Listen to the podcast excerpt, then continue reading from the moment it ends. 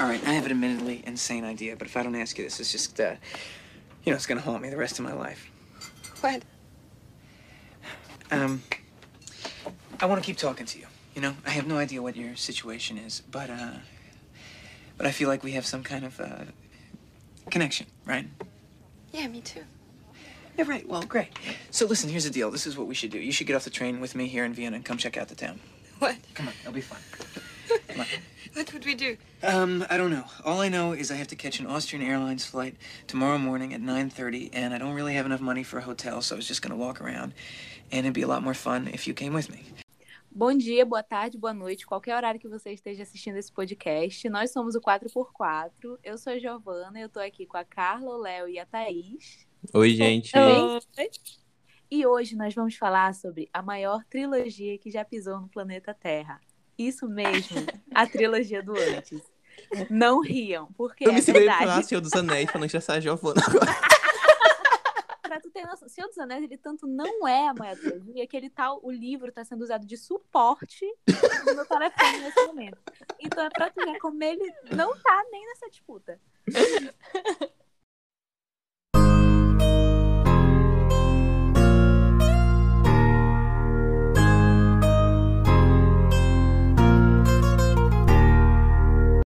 vou começar falando um pouco de a sinopse do primeiro filme. O primeiro filme é basicamente sobre o Jesse e a Celine, que são duas pessoas que se conhecem em uma viagem de trem. E quando chega em Viena, quando o trem para em Viena, ele pede para que ela desça e passe a noite com ele. E depois cada um vai seguir seu rumo.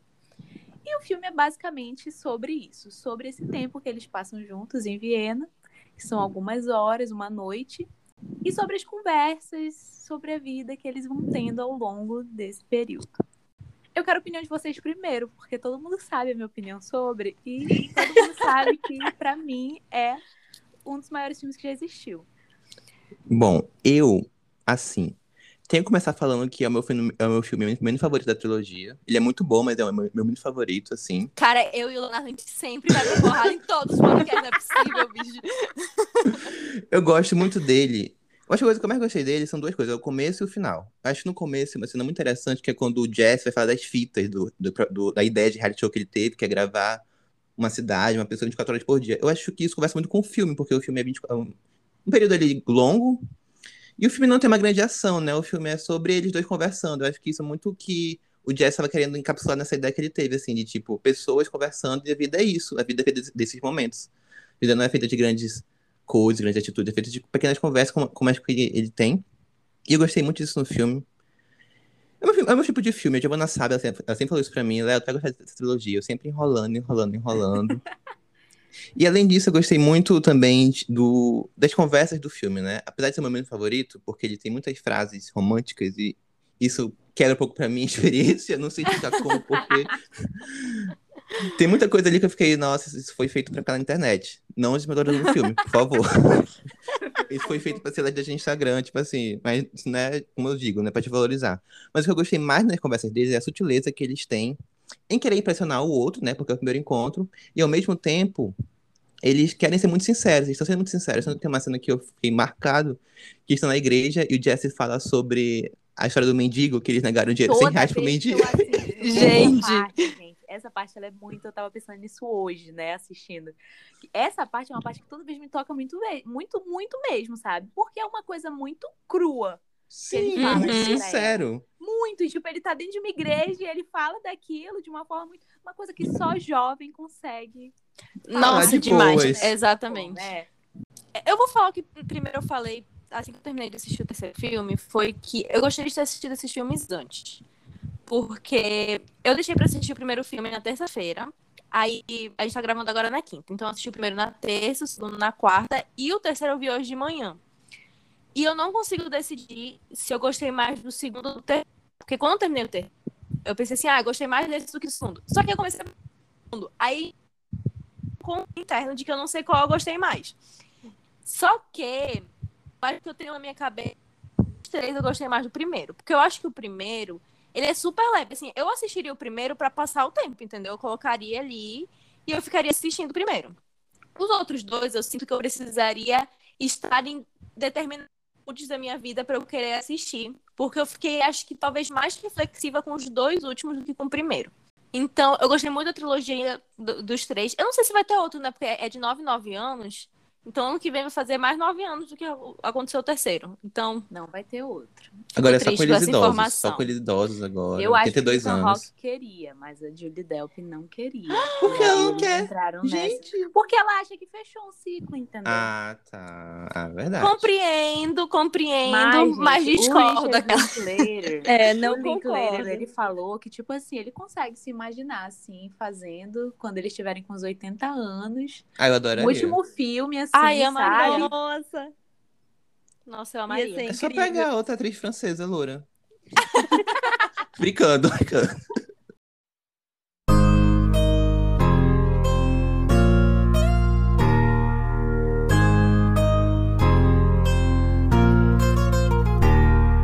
É porque eu acho incrível esse intervalo entre os filmes, porque realmente é real, assim, você vê, é, são os mesmos atores mais maduros e, tipo, nove anos depois eles estão regravando a continuação do filme. Isso pra mim é incrível, isso pra mim deu, é o, é o tchan principal dessa trilogia. Eu acho maravilhoso. Isso, É o tipo, Boyhood, só que bom. Queria ver Boyhood, só que muito longo, não tenho coragem de dar play naquele filme. Eu gosto, mas não é uma trilogia do antes, entendeu? Ei, Gil, até falando nisso, tu sabe se foi programada a trilogia? Fiquei nessa dúvida. Ou se só foi Pois é, eu rolando. não, não tenho essa noção, sabe? Eu acho que foi um negócio que foi rolando, porque eu acho que ele teve a ideia do primeiro, né? Por favor, Uhum. gente, vai. Já quando sair esse episódio, já vai ter saído o post que eu fiz sobre a história real por trás do. Exatamente. Vamos lá conferir. Muito bom. Lá conferir nosso feed. Vamos lá conferir no feed. E, tipo assim, dá a entender que quando ele teve a ideia para esse primeiro, foi uma ideia fechada ali, né? De, tipo, Uhum. ele viveu essa experiência e ele ia fazer sobre isso. Só que aí é muito bizarro, porque aí já entra a história real. Que na história real, não tem o desfecho que tem nos filmes. Não tem, Uhum. não- essa história não caminhou da mesma forma.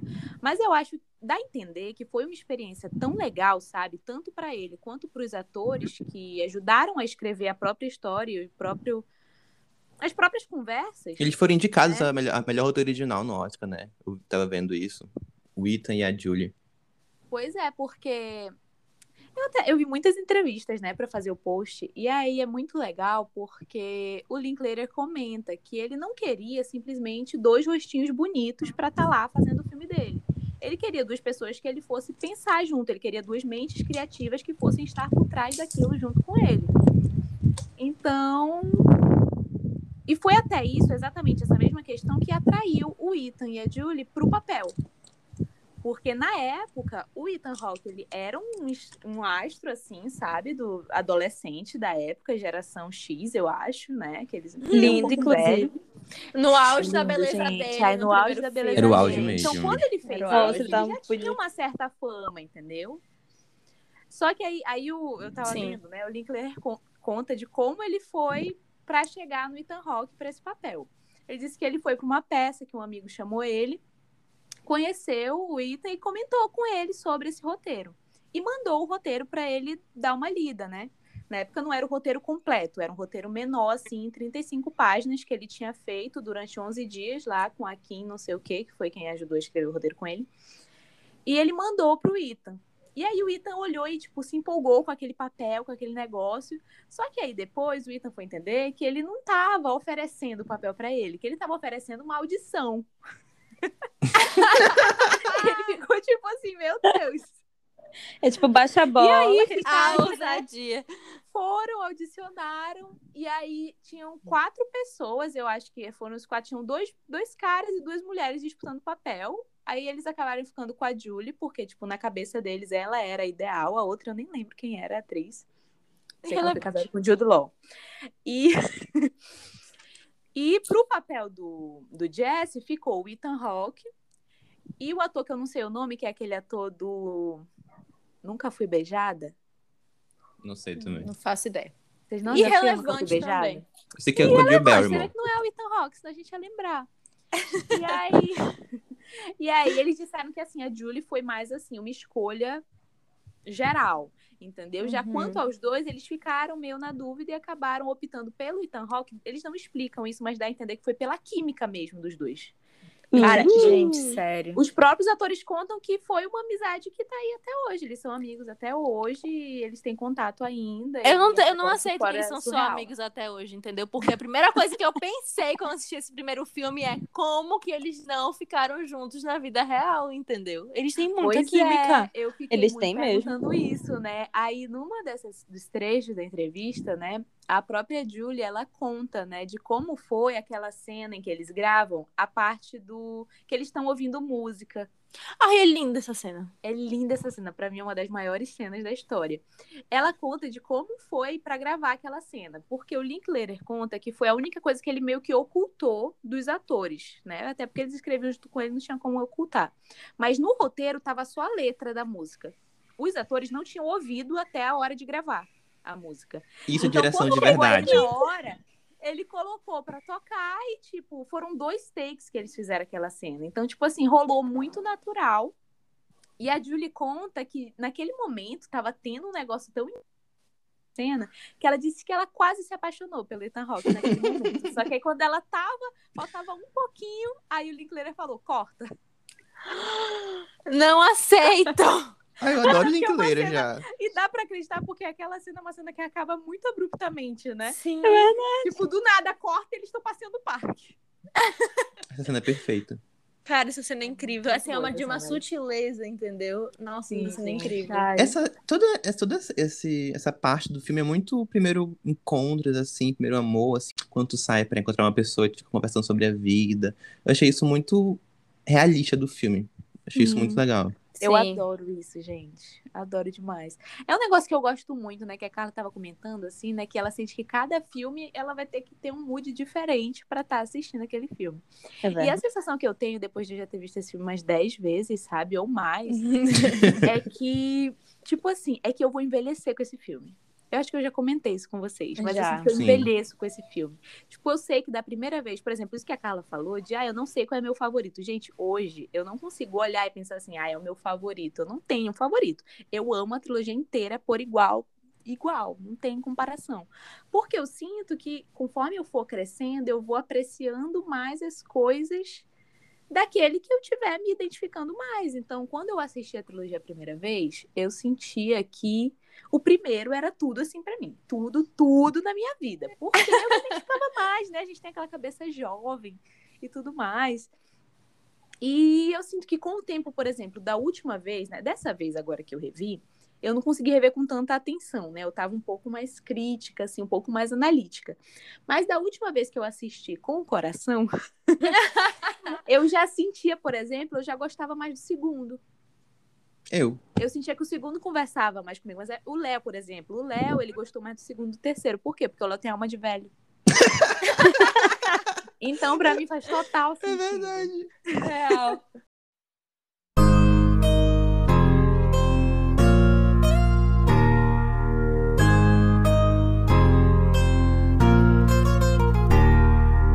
Pois é, Ai. eu perguntei do processo de, de criação dos filmes, né? Porque eu achei o final do primeiro um final perfeito, assim.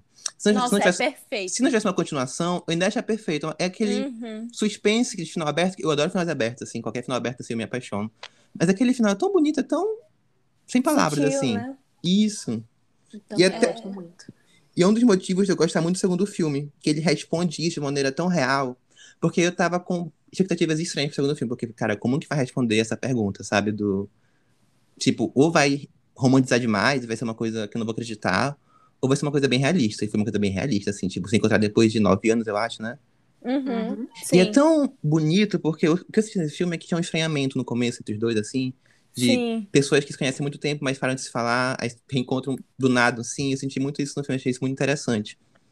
Sim, nesse segundo Sim. eu tava até pensando dessa vez, né? Porque isso que o Léo comentou até um pouco antes, de que o primeiro é muito aquele negócio assim, primeiro encontro, se conhecendo, um tentando conquistar e agradar o outro.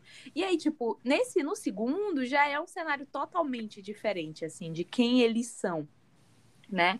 Mas ao mesmo tempo ainda tem um pouco disso, né? Porque eles não querem dar uma impressão negativa da vida deles. É como quando a gente mesmo na vida a gente tá e às vezes a gente encontra uma pessoa que a gente não vê há muito tempo e a gente fala, tipo, ah, não, tá indo tudo bem. Tá ótimo.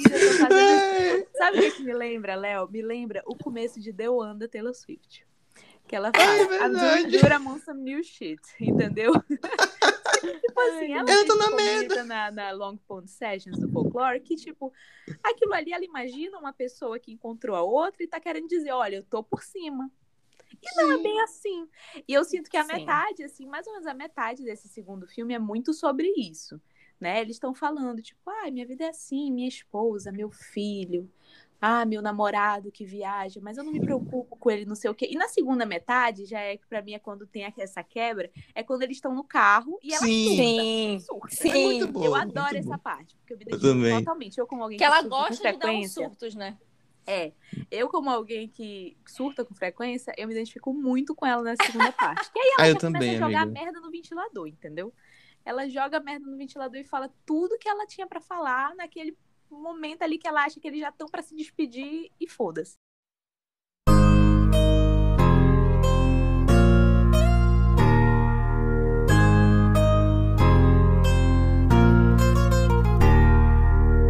A Celine, a gente mantém personalidade desde o tipo assim, ela, a personalidade dela do primeiro filme, ela meio que se mantém nos outros três filmes. O Jess, tu vê uma mudança, um amadurecimento, não é nem um, um- uma mudança ruim, é um ama- um amadurecimento que ele teve ao longo da vida, porque ele ficou muito frustrado por ela não ter aparecido, né? E acho que isso que é o que mais pega ele, porque é, ele aparece e ela não. Mas aí no segundo, tu já vê ele tendo uma visão diferente das coisas, né? No segundo, ele já fica um pouco mais tendencioso para esse lado do romance, né? Não é à toa que ele é a pessoa que ele escolhe ficar ali. dá, dá a entender, né, que ele que decide ficar com a menina. né? Tanto que com aquele final, cara, eu fiquei com tanto ódio do final do segundo, no sentido de que ainda bem que já tinha o terceiro, porque se eu tivesse visto na época, eu ia ficar com muito ódio, porque dá a entender que ele ia decidir ficar com a Celine, né? Eu acho que isso ficou meio subentendido. Só que eu queria ver eles juntos. E eu acho muito interessante no segundo, no terceiro filme, como toda a questão gira em torno do, assim, os conflitos dele, deles, né? Gira em torno do que que ele largou para poder ficar com a Celine, mas diferente do que eu achava, que eu pensei que ele ia trazer um conflito de, de arrependimento e de tudo que ele perdeu, na verdade quem coloca a, a culpa em si mesmo é a Celine. Eu acho que todo, pelo menos em toda discussão que eles têm, em nenhum momento ele pega e ele fica falando que a culpa foi dela, ou ele dá a entender, pelo menos do meu ponto de vista, ele dá a entender que ele largou tudo pra ficar com ela. Quando eles começam a brigar, uma hora que eu tinha vontade de falar, meu Deus, ele largou a vida dele nos Estados Unidos pra ir morar contigo. Entendeu? Não, não é do jeito que tu tá falando, mas em nenhum momento ele joga isso na cara dela, sabe? Ele é claramente muito mais maduro do que eu. Ele não joga isso na cara dela em nenhum momento ela é uma pessoa muito. eu- não sei descrever muito bem a a Celine, eu gosto muito dela. E ela tem essa característica, só que ela tem essa característica de que ela é muito angustiada, parece, com as coisas, sabe? Ela tá sempre muito na defensiva com as coisas. Cara, eu entendo a Celine. Principalmente nesse terceiro filme. Porque eu, assim, né? Não estou casada nove anos com alguém, mas, tipo, eu entenderia o sentimento dela de, tipo. Porque é muito complexa a situação, né? Tipo, ele quer passar, Uhum. passar mais tempo com o filho dele e ela quer a carreira dela. E é muito complexo isso, porque eu entendo o sentimento dela de, tipo. Se tu não for agora com teu filho, tu vai passar o resto da vida ressentido comigo. Mesmo que não admita, mesmo que isso não. Isso vai interferir no, nosso, no nosso- no futuro do nosso casamento, essa, esse gap que tu deixou na vida do teu filho. Eu acho que é uma coisa muito difícil de resolver. É uma coisa de casamento mesmo, assim. Por isso que, desse filme, no começo eu tava entendendo muito Jess, tudo que ele queria fazer. Aí depois eu entendi muito a Celine, o que ela queria fazer, porque ela pensava. E no final eu pensei, caraca, casa- vida de casado é assim, não tem jeito. Vai ter coisas que Sim. vocês vão ter que Não é lidar não só. tem certo e errado. Sim. Que seguir, entendeu? Vai ser uma decisão que eles vão ter que tomar. E vão ter que lidar com as que consequências. com aquilo. Eu sabe? entendi muito ela, principalmente no momento em que, tipo assim, ela, ela vai e volta do, do quarto hotel um milhão de vezes, né? Linda, E aí, assim. e, aí- e aí, no momento em que ela volta, eu acho que é a última vez que ela volta. E ela fala como foi difícil ela ser mãe e trabalhar. E aí ela joga assim que, tipo, meio que dá a entender que muitas dessas inseguranças que ela tava jogando na cara dele esse tempo todo, de que ah, tu vai me odiar, não sei o que, não sei o que, já eram inseguranças que ela tinha desde que as meninas tinham nascido, sabe? E é muito complicado tudo isso, porque é muito, como vocês falaram, é uma vida de casado, em que eles precisam muito conversar e acreditar um no outro. Porque eu acho que não importa quantas vezes o Jesse falasse para ela, não importava, né? Quantas vezes ele falasse para ela, é, não tô infeliz, eu quero estar tá contigo, eu escolhi estar tá contigo, é, eu fiz essas escolhas, tipo, não faz sentido tu querer me, é, que a gente se separe para tu ficar aqui com as meninas e eu ir para lá, porque eu perco minha família também, sabe? Entendo o lado dele, ao mesmo tempo entendo dela desse, dessa vontade de evitar que eles se separem lá na frente. É como se ela quisesse se separar logo para evitar que eles se separassem lá na frente. Ela é ansiosa. Ela é ansiosa. Isso, é, ela é ansiosa. Exatamente. Então, tipo, ah, eu, eu conseguia entender os dois. Ao mesmo tempo que eu queria bater a cabeça dos dois para eles resolverem logo, eu conseguia entender a, a, a discussão deles também.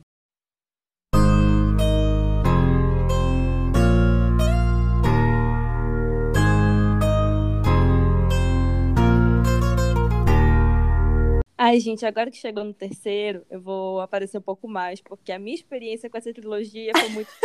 que a Giovanna ia me odiar, me cortar do podcast pra sempre.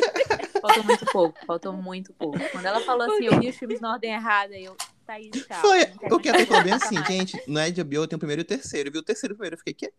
É, não, não, calma. É o seguinte.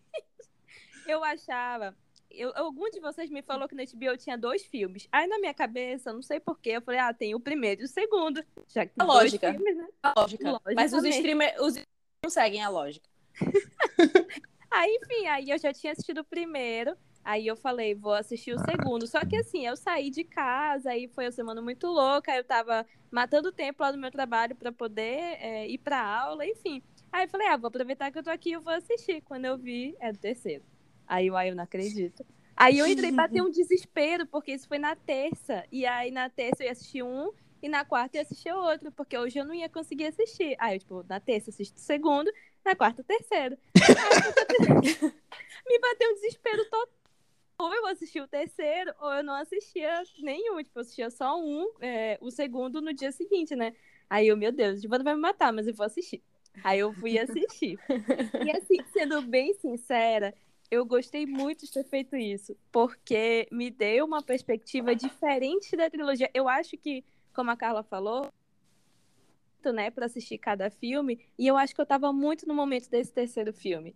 Tipo assim, eu, eu me identifiquei muito com a Celine, assim, num nível que é assim, ela nunca foi de acreditar muito em amor duradouro. Para ela, tipo, tanto que ela não se casou oficialmente, ela não tipo, no papel e tal.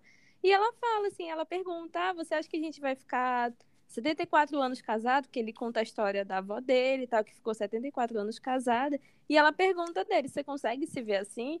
E aí eu fiquei me perguntando isso, eu, meu Deus, eu acho que eu não consigo. Eu, não, eu, não, eu tenho Entendi. muita dificuldade em acreditar nisso. Então, assim, a Thaís tem a capacidade de deixar tudo depressivo. Olha, eu só quero dizer que não é coisa da minha cabeça, porque assim, esse filme tem muitos gatilhos. Muitos, ah, desde tem, o começo real. do filme. Então, desde assim, o primeiro começa... filme tem gatilho. É, verdade. Só que assim, acho que esse terceiro me prendeu mais, porque desde o começo ele já tem umas alfinetadas muito sutis. Do tipo, ela vai dando umas alfinetadas ele uns cortes e ele nunca leva a sério. Ele sempre leva na brincadeira. E isso vai irritando ela cada vez mais. Aí eu, meu Deus, eu tô vendo é uma nostalgia. Tô vendo déjà vu. Tô vendo isso aqui, já aconteceu na minha vida. Mas sabia que eu acho que isso é uma forma do Jesse conviver de forma tranquila com a Celine? Porque eu acho que se ele levasse a sério cada alfinetada que ela dá nele, eles não iam ter passado o primeiro mês de namoro. É, eu tenho essa impressão. Faz sentido. Mas enfim, aí lá vai eu ficar toda reflexiva com o filme. Comecei. Só que assim, não é coisa da minha cabeça.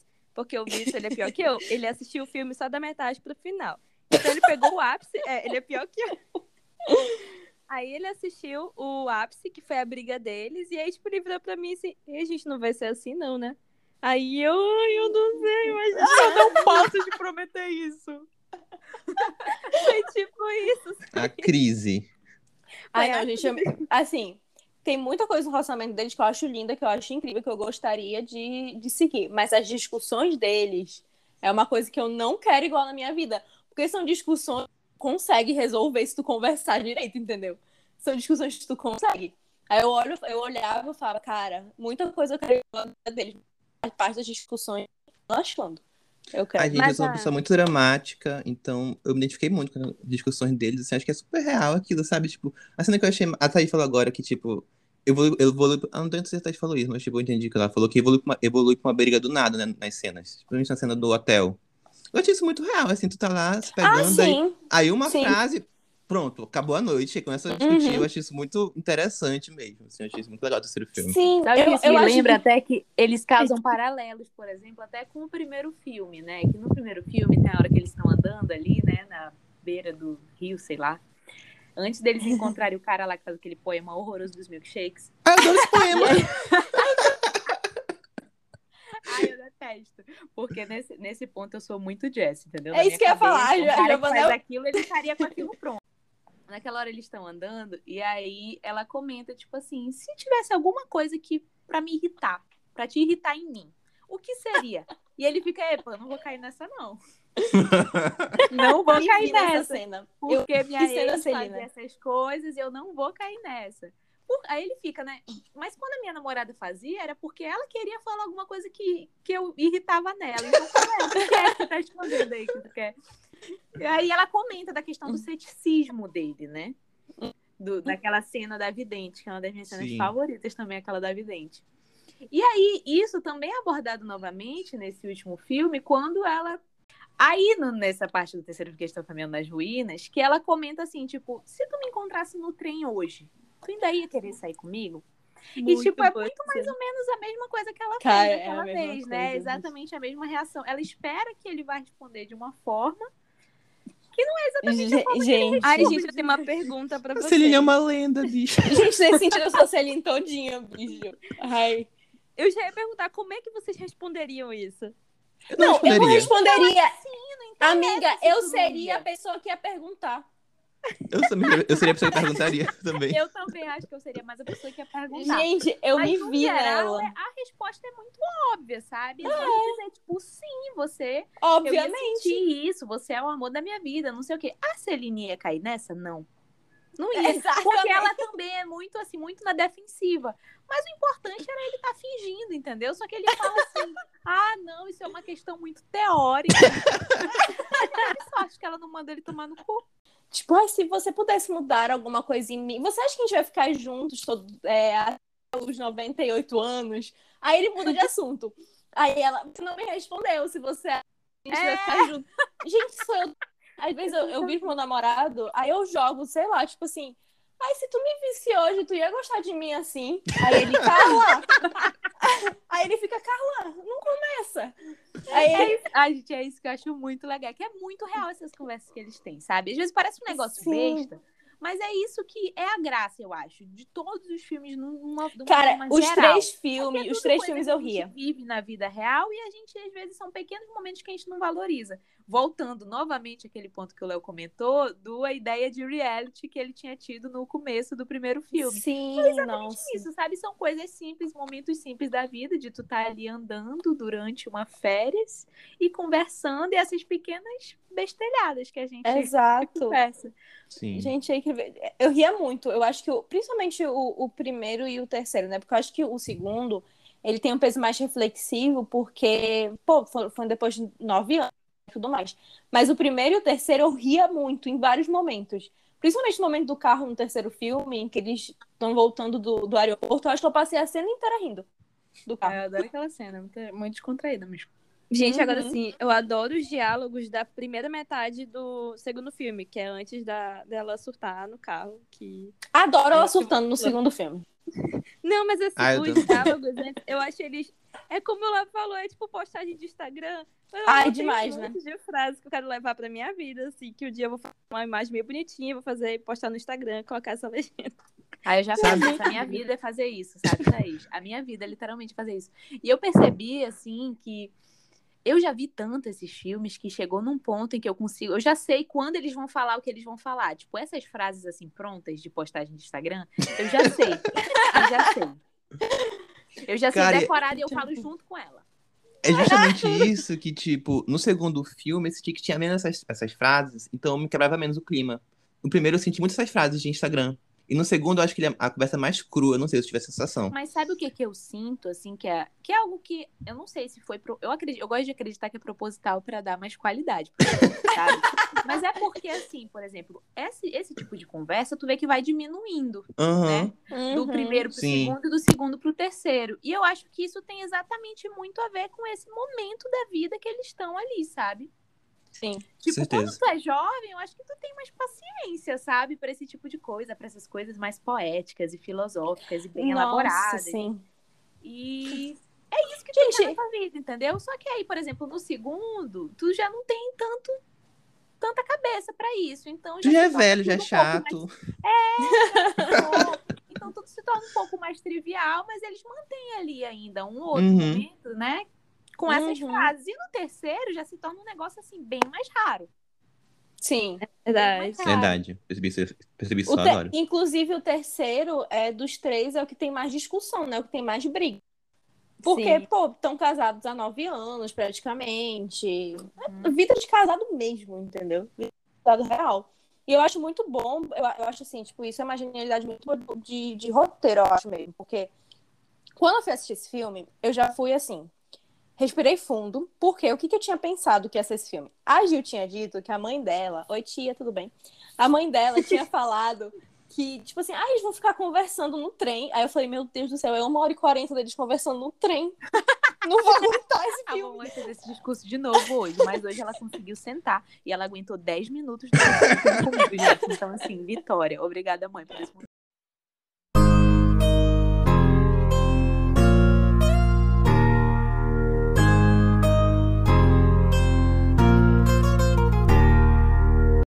Eu, eu tava assim, em, em outro patamar da minha vida. E aí eu achei, eu, eu achei de uma genialidade, assim, principalmente no segundo e terceiro, que através do diálogo deles, tu entende mais ou menos o que aconteceu nos nove anos anteriores da vida deles. Porque, por exemplo, na briga deles no terceiro filme, eles falam um monte de coisa que aconteceu durante o tempo que eles estavam casados, que parece que tu acompanhou aquilo. Tipo, ele falando assim, tu transou com a mulher lá da biblioteca. Aí eu fiquei. que inclusive ele nunca respondeu se sim ou não, fica, ficou aí o. E ela ar, se realmente- responde, não, a- a dele. e ela também não responde se ela É. transou com o ex. Então fica ali no ar o negócio. E aí, tipo, nessas brigas deles, eu consegui visualizar ela sendo mãe durante nove anos, ela com medo da, da maternidade durante nove anos. Eu, eu acho, tipo assim, Muito bom. é um roteiro Vé- muito bem feito. Eu fiquei pensando agora, fiquei refletindo que realmente tem uma parte que ela fala que tipo as coisas acontecem como tem que ser. Inclusive, eu acho que o pessoal de Loki tirou referência desse filme, da questão da, que ela fala da Nossa, liberdade. Mas enfim, é, mas aí eu fiquei pensando que, tipo, é, tudo isso que aconteceu pra eu assistir na ordem errada, eu acho que tinha que acontecer. Por- Porque... Pronto. Calma, É o determinismo, a Thaís e o determinismo. Não, mas é porque assim, eu tô sentindo que eu não tô numa fase muito romântica. Eu sempre fui. E eu não tô nesse momento. Então, assim, quando eu assisti o último filme, que é eles brigando, eu fiquei pensando, o que será que levou, tipo, como é que foi o relacionamento deles pra eles chegarem nesse ponto? Que, tipo assim, a conversa que antes era muito fluida, é, não tava, eles estavam intolerantes pra qualquer diálogo que eles tivessem. Por isso que eles brigavam por coisas bobas e tal. E aí eu fiquei pensando, gente, como é... Aí eu fui assistir o segundo, né? E aí eu ficava olhando, e, tipo, eu acho que eu tô mais realista, porque eu fiquei pensando, gente, eles são jovens. Eles tá, não são tão jovenzinhos como no primeiro filme, mas eles são jovens. E eles estão se reconhecendo, então, tipo, o diálogo fica muito mais fácil. Mas a vida não é assim, perfeita. Então depois eles vão começar a brigar e talvez se separem. Não sei o que. Eu já comecei a pensar coisa assim. Aí eu, meu Deus, eu tô muito realista, eu não era assim. e aí, tipo, mas eu gostei de ter esse contraste, porque eu fui de um, de um extremo que eu tava para um reencontro deles que, tipo, era, era uma coisa boa, era fofo, era, era interessante. Então, tipo, foi, foi revivendo o meu romantismo, de certa forma. então, eu achei muito legal Ai, ver a, a relação invertida, assim. Salvou o romantismo da Thaís. Ai, gente, Eu- eu... fico muito reflexiva, sabe assim, eu não sei até que ponto isso foi pensado. Eu lá tava perguntando no começo, né, sobre, tipo assim, como foi pra criar essa trilogia. E assim, tem uma coisa assim que eu acho muito legal, é que eu acho que não foi feito propositalmente. Que foi a questão de que, assim, o primeiro filme começa com um casal brigando em alemão dentro do trem. Sim, É interessante isso. Não sei explicar Entendeu? porque eu Eu achei isso acho legal. muito, muito legal isso, entendeu? Porque é basicamente quando tu chega no terceiro filme, tu vê que eles já estão ali. É Sim. naquela fase ali que eles estão, entendeu? Linklater, eu te amo. Gente, isso é muito legal, é muito simples. É muito bom mesmo. mesmo. Nunca tinha pensado nisso. emocionada. E eu acho também muito bom como eles fazem as pazes. Porque eu sei que eles passam o filme inteiro falando que não existe alma gêmea, né? E tem muitas coisas que eles falam que eu acho que faz muito sentido, eu super concordo. Por exemplo, quando lá o amigo do Jesse fala, aquele, aquele senhor já, né? Que a mulher dele faleceu já e tudo mais. E eles tinham uma boa relação. Só que é, quando ela morreu, ela faleceu e ele continua ali. Eles eram duas pessoas diferentes. Eles nunca se trataram como uma só. E é uma coisa que eu concordo muito. Acho que assim, cada um é um e você cria, você faz a vida com outra pessoa, mas mesmo assim vocês são duas pessoas fazendo uma vida juntas. E aí, só que, tipo, ao mesmo tempo, eles mostram nessa trilogia que a Celine e o Jesse, eles se dão muito bem de uma forma que tu não consegue ver outra pessoa tendo essa mesma sintonia um com o outro. Porque a forma como o Jesse, depois de toda a discussão que eles tiveram, depois da Celine ter falado que não amava mais ele, depois da Celine ter mandado ele pra puta que o pariu, entendeu? Ele ainda foi lá e foi tentar resolver as coisas com ela, sabe? Da forma mais bonitinha possível, porque eu achei incrível. E mesmo quando ele já, tinha, já estava de saco cheio dela, porque ele já não aguentava mais, tipo assim, já não sabia o que fazer, ele continuou lá. Sabe, ele deu o tempo dela e aí ela não precisou chegar e, e pedir uma desculpa dele. Tipo assim, ai, me perdoa, não sei o que, não sei o que. Meio que ficou entendido pra eles que eles tinham se resolvido. Sabe? Ela entrou no jogo dele e pronto. Meio que foi. É assim, essa é a dinâmica dele, sabe? E tem funcionado. Eu, eu, eu achei, eu achei. De novo, faço sutileza, mas pra mim é porque os três filmes são muito sutis. é, em todas as coisas que eles fazem. Eu achei muito bom. Ai, gente, fiquei um pouco reflexivo agora sobre alguma coisa que alguém falou, mas eu perdi quem falou, então me perdoe aí. Uma das três, Não. quem falou isso. Jamais. Que foi tipo. Quando. Acho que foi a Carla, que foi tipo. As perguntas que o- a. Que a Celine faz pro? Jesse são muito de, de insegurança, né? De ansiedade, de tipo. De, de, vem desse lugar. E tipo. Eu acho, pensando agora, é sempre óbvio que o Jesse vai responder sempre as perguntas. Tipo, você vai, me- você vai me amar daqui a 100 anos? Vou. Você vai fazer isso? Vou contigo. E, tipo, é interessante pensar que, que a Rafa falou agora também, o Jesse tem muita paciência com ela, né? Tipo assim, cara, sim, vamos ficar juntos. Tipo, eu tô pensando agora em quantos relacionamentos se perdem por causa de ansiedade, insegurança, sabe? Tipo, quando é Celine sem no mundo e Jesse que não tem paciência, sabe? Eu fico muito pensando nisso agora, tipo, porque, sabe? Enfim, não sei nem mais falar direito. Pois é, muito doido isso. Sim. Ele mesmo comenta, né, no final desse terceiro filme, que ele fala assim: olha, eu aguento toda essa merda que tu joga pra cima de mim, né? Não lembro exatamente as Uhum. palavras que ele usa, mas ele fala: eu aguento toda essa merda. Se tu acha que eu vou ficar voltando, eu não vou. Sim, né? Mas se tu exato. quer um amor verdadeiro, eu tô aqui. Sim, eu acho que é ela se sobre, toca. é sobre isso. É sobre isso. gente. Mas eu acho que é aí que ela se toca, porque ele fala justamente isso. Não vou ser um cachorrinho que vai ficar indo atrás de ti o tempo todo. E ela fica Sim. tipo assim, não, realmente. Ela meio que percebe que é melhor eles fazerem logo as pazes.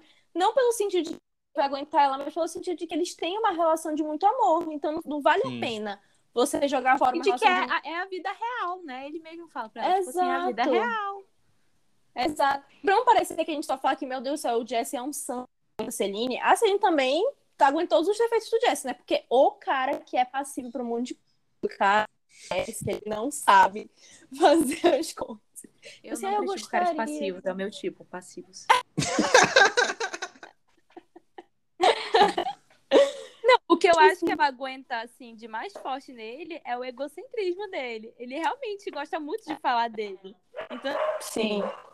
ela brinca, né, sobre. Ela, é, ela às vezes faz o papel de loira burra pra brincar com ele, mas eu acho, é muito bom. mas eu acho que no fundo ela faz um pouco disso. Tipo, ela cede muito pra ele. Tipo, dá um. um, um- como é que é? É. Enfeita mais dele? as coisas.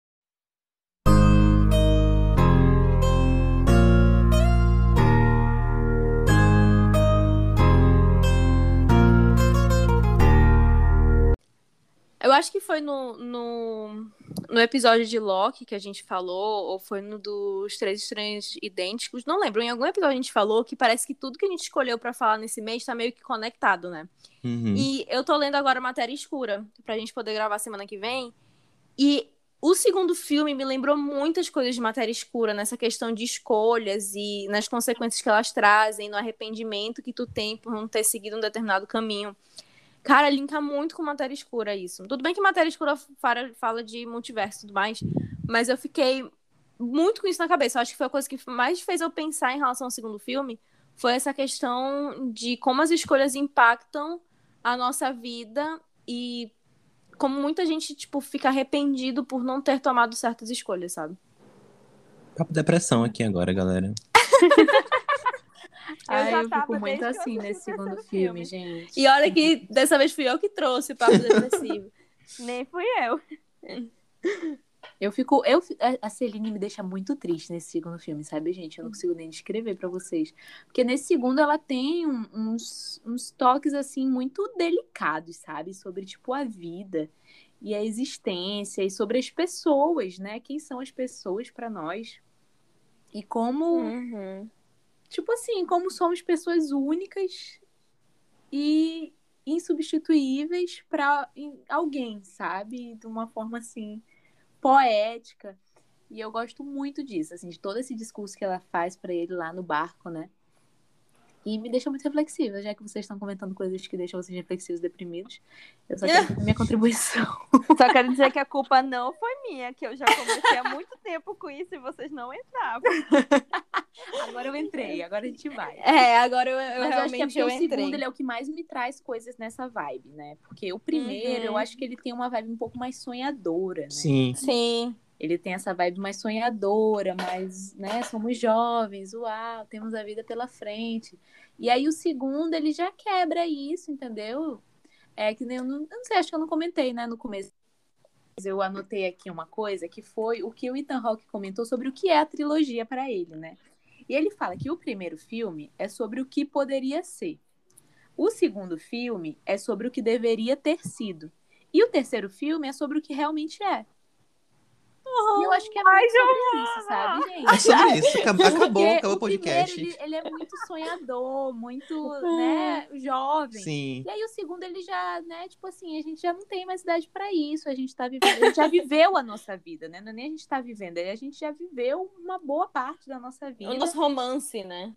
É, e tanto que aquela cena que a Celine surta dentro do carro, ela fala, assim, ela desabafa, né, sobre relacionamento, sobre como ela nunca conseguiu, né, aquele, o relacionamento que ela esperava que ela fosse ter, né, que toda vez os namorados dela come- casavam depois que namoravam ela, e ela ainda agradeciam ela, tipo, ah, você me ensinou que é o amor, mas que ao mesmo tempo ela não sabia se ela estava preparada para aquilo, porque enfim, sabe? Ela tem todos esses É. surtos e eu me identifico muito. Assim, a Celine do carro. Cara, quem me deixa depressivo no segundo filme é, é o Jesse. Porque o Jesse, ele tá a personificação da depressão depois que ele encontra o Celine, sabe? É do tipo assim, cara, tu não apare... Primeiro que a Celine finge que não lembra que eles transaram. Aí tu já pega. né? Eu faria isso. Eu faria isso. Ai, cara. acho que é muito assim, muito adoro esse curso Cara. que ela faz. A- Achei de uma Ela tava fingindo, é? Ela tava fingindo que ela não lembrava. Deus, eu achei que ela não lembrava. É, precisa de ela difícil um no- Na hora que pouquinho. ela surta no carro, ela comenta, tipo assim, ah, claro que eu Sim. lembro, não sei o quê, foram duas Foram vezes. duas vezes. Ah, e eu até não estava prestando atenção dessa segunda vez, dessa segunda não, nessa milésima vez que eu assisti, que, tipo assim, no primeiro, inclusive, depois dessa cena do parque, até a roupa dela, como tá, troca. Antes camisa e o vestido por cima, e tipo, depois que passa essa parte, ela tá só com o vestido. É Então, de alguma forma, a camisa dela saiu dali. É Entendeu? verdade. Real, Gente, não, tinha, não isso- tinha me tocado. Isso é um tópico que, tipo, no primeiro eu fiquei incomodado. Eu falei, meu Deus, eles não vão transar, não? Isso é muito estranho. eu pensei isso, eu juro pra São vocês. Jovens, vocês É, justamente isso aqui, gente, não é possível. Aí quando foi pra esse tópico, eu falei, ah, finalmente vou resolver esse tópico. Não vai ser uma noite Para menores. Eu, eu, eu já, eu já estava feliz que eles tinham se beijado, porque eu, eu tava com medo do filme inteiro ser aquela tensão que não aconteceu, entendeu? Que eles estavam tipo, hum, a gente tá se Ai, gostando, não, ia ser mas... muito High School Musical. É. Ah, é Sim, verdade. Isso, ai. muito High School Musical. Aí eu fiquei E tipo, tinha gente, muita química ali, não tinha como Nossa, não. gente. demais, demais, demais, demais. E é Sim, muito mas legal aí como eu- isso cresce, né? Porque, tipo assim, naquela hora que eles estão ouvindo a música ali na cabine, já tem o clima ali. Nossa. Só que aí, né, fica naquele. Ai, gente, eu adoro esses momentos. Assim, eu não gosto na minha vida, porque já aconteceu o suficiente. Eu, Eu. não quero mais, tenho paciência. Mas eu acho tão legal, assim, de ver acontecendo com eles, tipo, aquele momento, tipo, ela. ela Tá olhando pro nada, ele olha pra ela. E quando ele olha pro nada, ela olha pra ele. Acho Aí fica revezando e, tipo, rola ali uma tensãozinha, mas ainda não acontece nada. Até chega naquela E é incrível como nesse momento eles conseguem ser diretos um com o outro, mas em algum momento que eles estão discutindo não conseguem, né? Acho impressionante. Vida. Vida real. velho, tá sem Vida é assim. É assim, sabe? Tipo, É, exato. velho, eu não aguento mais, entendeu? Gente, sabe o que é louco? É que o primeiro filme, eles têm a minha idade, eles têm 23, né? Aham. E aí, só que assim, eu tenho 23 anos e eu me identifiquei com o último filme que eles têm 40 anos. Você é uma má velha, Uma coisa errada. Foi que nem eu, Thaís. Eu me identifiquei com o segundo filme. O terceiro eu já Ai. achei muito longe de mim. Fiquei assim, não, não Eu estou em também, crise de casamento não, eu, é, ainda. eu me identifiquei muito, pra mim o segundo é muito eu. É como eu disse, né? Quando eu vi a primeira vez, eu- era o primeiro, agora eu já sinto muito o segundo. E eu sei que eu vou chegar num ponto da minha. Eu espero chegar num ponto da minha vida. Né? Eu, Eu quero estar em crise do casamento. Eu quero ter essa fase da vida. Gente, não me entendo errado, não estou em crise, eu estou feliz, que mas eu, eu, entendo muito o terceiro, pensamento que um dela. dia o terceiro vai fazer Concordo, muito sentido pra mim, mas eu ainda não tô nesse ponto, né? E eu acho Não, que é, é. isso que me faz criar um carinho tão grande, sabe? É saber que esses filmes vão estar aí pra mim sempre e que daqui a 30 anos, quando eu ainda vai ter al- algum desses filmes pra fazer sentido pra mim. Ai, Giovana, tu devia ter guardado essa frase pro final do podcast, que era uma forma perfeita de terminar. Chateadíssima agora. Gente, eu jogo frases dramáticas ao longo do. Chateadíssima tá rolando. Eu acho que a Giovana Mas- anota e aí ela deixa assim na frente dela. Mas aí que eu me identifico com a Tatá. amiga, é uma coisa tão cagada que nem teria como eu fazer isso. Cara, eu me identifico Tipo- com a Tatá nesse sentido de identificação. Porque a- eu gostei mais do primeiro, no sentido de aprender assistindo. Porque eu, eu tiro muito dos filmes, dos filmes que eu gostaria de assistir várias vezes. E o primeiro é um filme que eu gostaria de assistir várias vezes. Só que o terceiro, eu senti muita identificação também. Apesar de não ser uma pessoa de 41 anos que está casada há 9 anos e com, com discussões no casamento, tem muita coisa ali que eu me identifiquei também, tipo assim, que eu consegui entender. Mas o segundo me deixou muito reflexiva, mas eu não me identifiquei, talvez, com a situação que eles estavam passando. Sabe? Ah, é Carla De tem novo, perfeita, Sindicato dos solteiros aqui do é podcast. Ai, porque eu tenho Eu e Giovana, segundo de filme. namoro, É o meu namoro perfeito, não tem Com certeza. É sempre isso, amiga. É sempre essa exclusão da tem gente. problemas. A Carla não respeita os solteiros, Leonardo. Ela não respeita. Com certeza, Todo ela se é acha. Ela vem aqui humilhar a gente. Tá aqui, eu, Giovana, super flexível, segundo filme, é o melhor. Tá a Carla e a Thaís não, namorando. Aí o terceiro, gente, é incrível. Mas só significa quem é casada há muito tempo, quem namora, tá? Por Tem favor. relacionamento que vocês não têm. Eu sinto esse tom nelas, sabe? Meu Deus, Ai, gente. vocês são péssimos. Vocês são ridículos demais. com a Carla, que ela não se identificava porque a gente ainda não foi pra Europa reencontrar um amor na nossa vida. Mas aí vocês falaram isso, eu nem até perdi o fio da. Ai, amiga. Mas tá vendo, Thaís, que bom que tu voltou, porque antes era só eu, entendeu? o Léo e a Giovana muito chateados comigo, com a vida. Tudo que eu falo. Ai, gente, mas eu queria falar agora um pouquinho do segundo filme, que eu, assim, né, eu senti muito impacto na minha vida como cinéfilo. Muito mesmo, assim, muito filme que eu gosto agora, eu senti impacto direto desse filme. Falei sério, agora a Giovana tá rindo. Não, eu tô emocionada. Porque tem dois filmes que eu gosto muito, que é o Weekend e pra mim é de Weekend. O Weekend é um filme gay, é do Andrew Varg. Ele fez 45, 45 anos, não sei se vocês conhecem. Inclusive, 45 anos é uma. Não sei se ele roubou do, do- da trilogia essa ideia, que é a história de uma mulher que ela descobre que o marido dela nunca amou ela. Amava uma outra mulher que morreu há muito tempo atrás. E eles são casados há 45 anos. Ela só descobre isso na- na- nas bodas de 60 anos, entendeu? O filme é sobre ela lidando com isso. E eu lembrei, da, eu lembrei da história do filme que conta, né? Tipo, só descobriu que ama muito tempo depois. E, tipo, o Weekend é a história de. É a história desse casal, que eles se conhecem num- numa sexta de manhã, se apaixonam. E eles têm que se separar domingo de noite, que um, um vai viajar pra um, fazer um trabalho. E eles têm um final de semana pra conversar. Os filmes passam nesse final de semana. Eu lembrei muito de. Qual é o nome? Before the Sunset. Porque é muito isso, sabe? Eu amo um filme assim, que tipo, duas pessoas conversando sobre a vida, e não tem mais nada que isso, porque a vida é isso. Eu acho muito bonito. Sim, E- também. Uma coisa em Before Sunset que eu gostei muito também é que eu fui pesquisar e o filme se passa em tempo real, né? Eu vi que o Linklater disse que um, um minuto de filme é um minuto da vida real.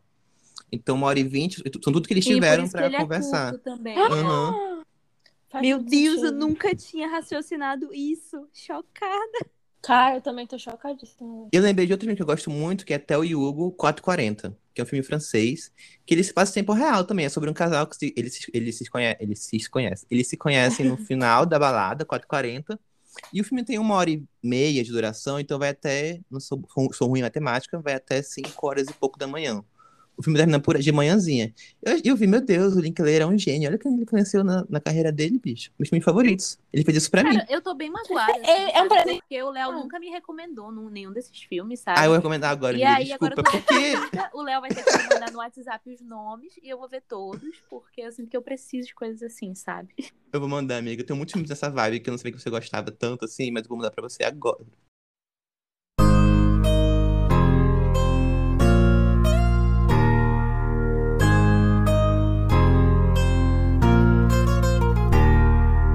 Agora, Ai, gente, gente. que eu fico impressionada é com a atuação deles, porque assim, o filme ele não tem muitos cortes. É direto, se é uma caminhada deles de um café até o parque, é direto, mostra direto essa caminhada e eles conversando e conversando e conversando. E eu, gente, eles são muito bons. Eu, eu fico Eles andam muito também. Sim, gente. Não, e eles fazem a conversa parecer uma conversa extremamente natural. Não Sim. parece que, tipo assim, uma conversa que qualquer pessoa tá tendo.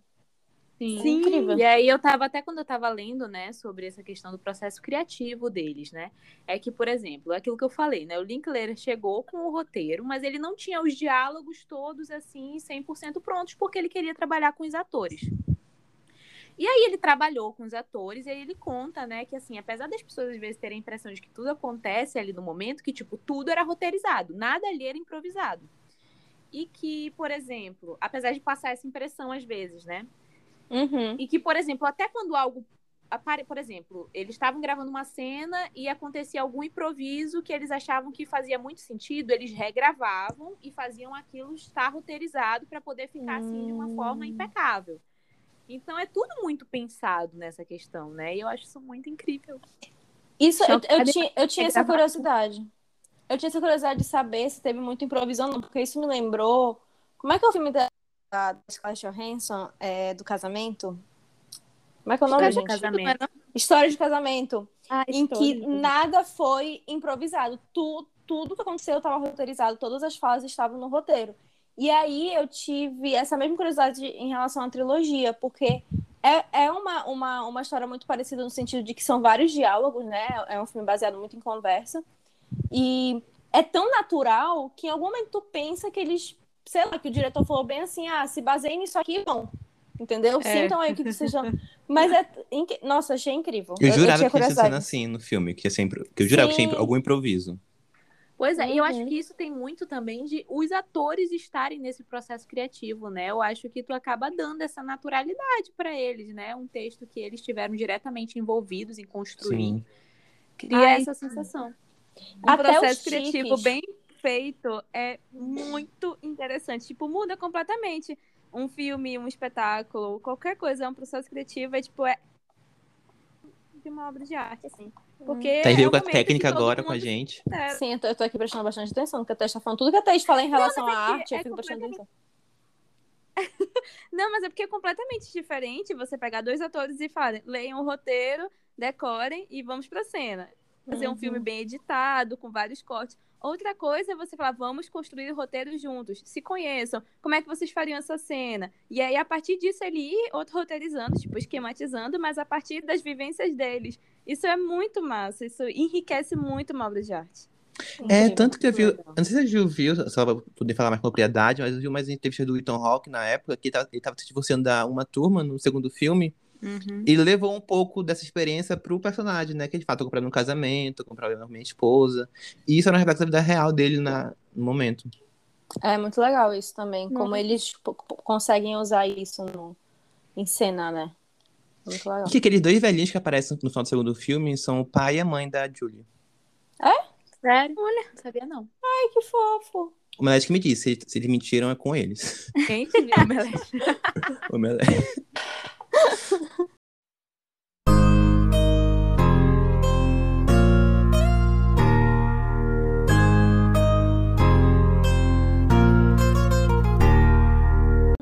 Essa questão, né? Eu já comentei aqui ao longo do podcast alguns momentos em que eu via, né, essa questão de como um fazia menção a outros momentos de- dos outros filmes, né?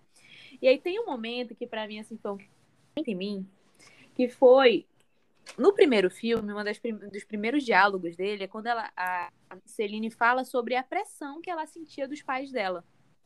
Uhum. Eu quero ser escritora. E o pai dela falava jornalista. Sim. E falava, quero ter um abrigo de gatos. E o pai dela, uau, veterinária. E ele tentava pegar essas ambições dela, que ela fala, né? E transformar em trabalhos lucrativos, aceitáveis, né? Na sociedade. Aham. E eu acho muito engraçado isso, né? Porque quando ela comenta isso, o Jesse fala que ele nunca ligou muito para as expectativas das pessoas. Pois é, e aí no terceiro, o terceiro começa também com ele conversando com o filho dele. E ele meio que colocando uma pressãozinha no filho dele também, sabe? Sim. Aquela questão do Sim. beisebol e do o filho dele falar, ah, eu não sei se eu quero fazer isso, não sei. Ele fica, não, mas você devia fazer, você não desista logo. E aí eu fiquei muito reflexiva, né? Eu acho que eu nunca tinha parado pra pensar nisso, porque eu acho que eu nunca tinha visto os três tentando prestar atenção assim num tapa, né? E aí, dessa vez, eu fiquei muito reflexiva, sabe? Sobre como no primeiro ele era um filho que estava passando por aquilo de tendo a pressão dos pais, e no terceiro ele já é o pai que está, de certa forma, colocando expectativas ali no filho dele. E aí é muito louco, né, gente, a É passagem da vida. verdade. Isso Inclu- volta pra o quê? Pra Malibu Renasce, que a gente repete desde os nossos pais. Nossa, Escuta o episódio. Real. Caramba. esse episódio do Renato. Esse link é o marketing, gente. Mas, falando no Henry, é, eu, eu tava muito curiosa pra saber, assim começou o terceiro, né? Pra saber como é que tava a relação do próprio Jesse com ele e como era a relação dele com a Celine, né? Porque o Jesse, ele se divorcia da mãe do Henry por conta de poder viver, né, a vida dele com a Celine. E tem aquela hora em que ele abraça o, o Jesse e fala bem assim, ah, é melhor você não ir, porque a mãe te odeia e tudo mais. E eu fiquei tipo assim, caraca, mano, como é que deve ser a relação desse menino com, com a Celine, né? Que é, supostamente, na cabeça da mãe do menino, a mulher que tirou o pai dela deles. Mas é uma relação muito bonitinha, sabe? Uma relação muito, Sim. muito, muito saudável, muito bem formada. Apesar da Celine, de vez em quando, querer fazer uma alienação ali, né? Em relação à mãe do, do Henry, a gente, ha, ha, ha, essa Eu Celine. acredito nela. Eu, acredito, eu, acredito- eu, eu fui alienado por ela, que eu acreditei nela. Eu também. Eu sofri com essa alienação parental. A gente, inclusive, eu senti que tinha. Que a Celine e o Henry tinham mais intimidade que o Henry com o pai dele. Sim. Uhum.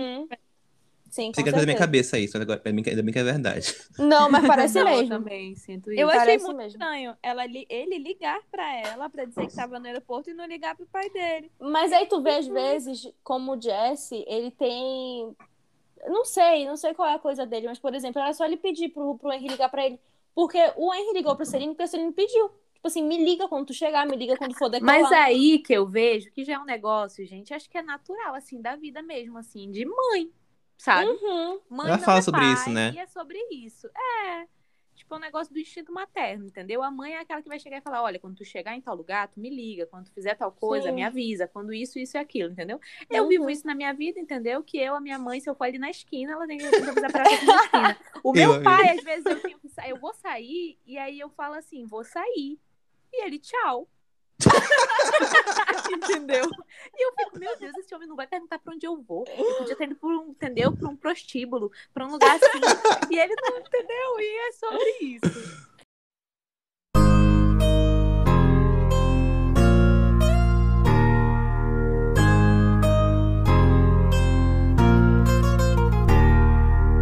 Primeira coisa, mais um paralelo que eu tenho para fazer, né?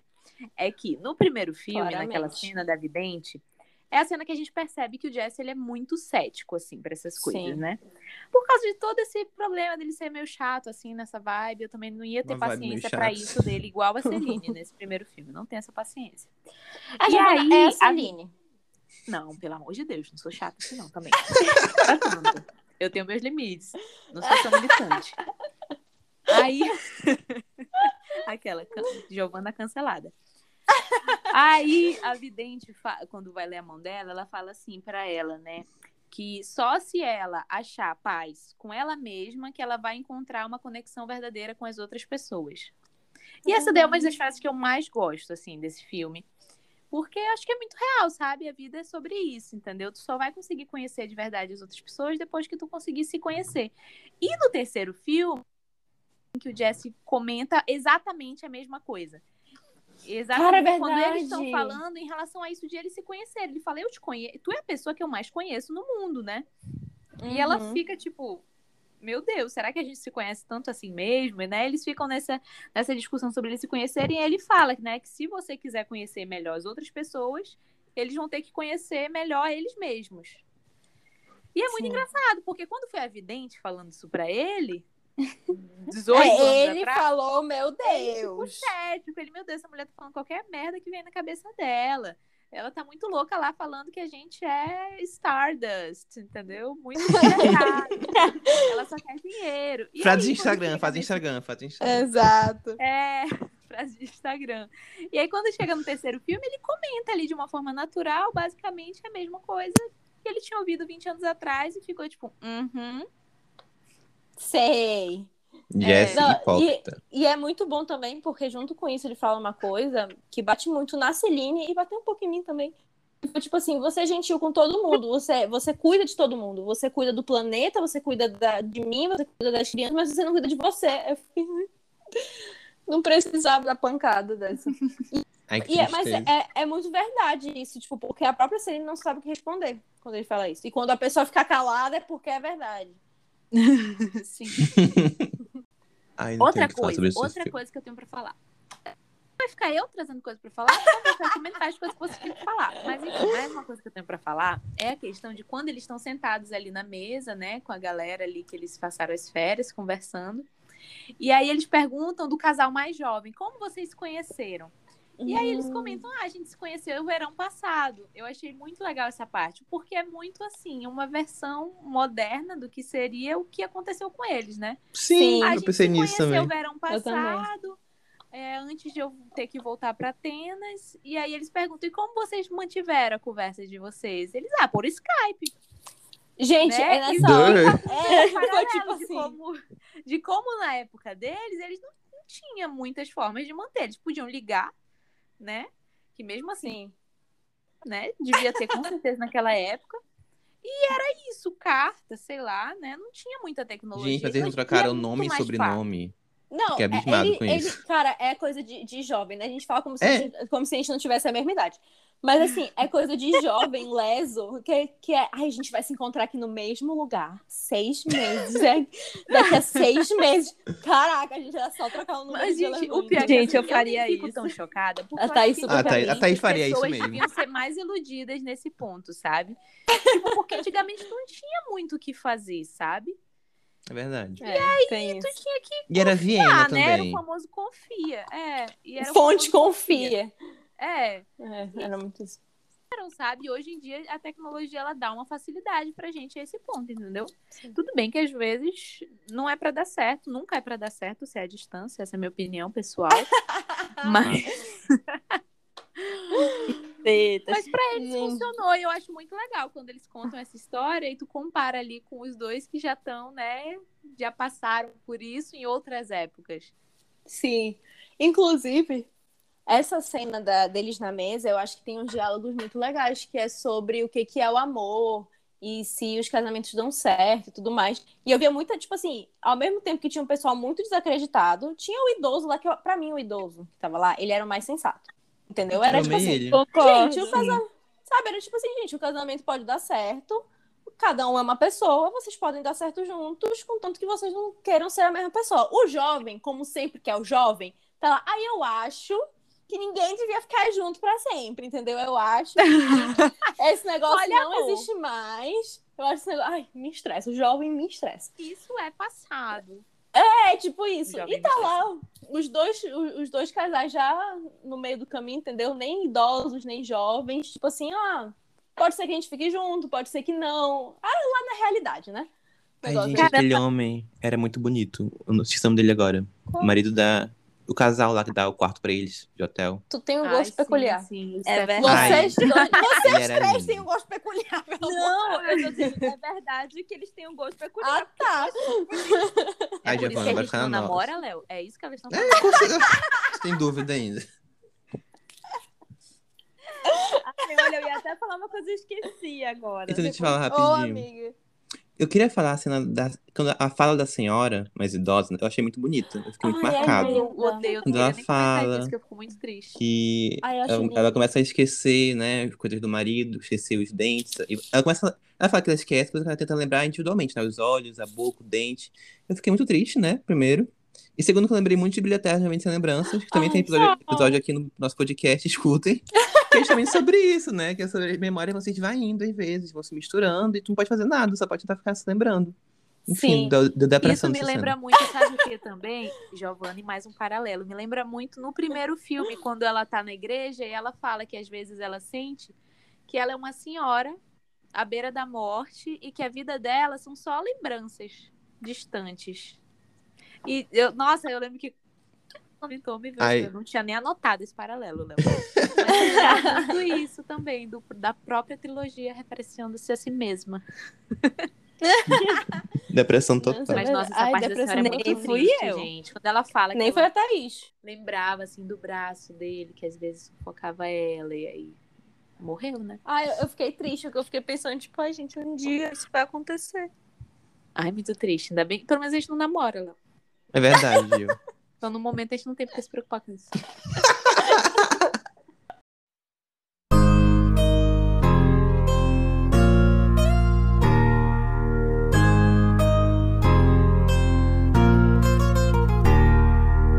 Gente, sabe uma coisa, uma cena que eu acho muito engraçada, que eu tava vendo aqui minhas anotações, é quando, tipo, no primeiro filme, quando o Jess tá levando já a Celine pro, pro trem e tal, eles se despedem. Aí eles falam assim, ai, mas eu quero te ver. Aí o outro, ai, eu também tava com medo de você não querer a mesma coisa, é? E começa, né? tipo, então, vamos nos encontrar aqui, no mesmo lugar. Daqui a quanto tempo? Cinco anos. Aí eu fiquei, cara, É o cinco jovem. anos, bicho. Aí ele ficou, tipo, cinco anos. Aí ela, ai, desculpa, parece um experimento sociológico. Engraçado fazendo. Ah, isso é muito a cara do jovem, sabe? Ter essas ideias É. de jirico. É muito... Cinco anos, ninguém ia lembrar de ter que aparecer. A pergunta, vocês iriam seis meses depois? Eu Sim. Óbvio. Eu iria. O Ethan Seis Hawke. Com o. Ethan Eu Hawke. não iria encontrar o Ethan Hawke seis anos depois.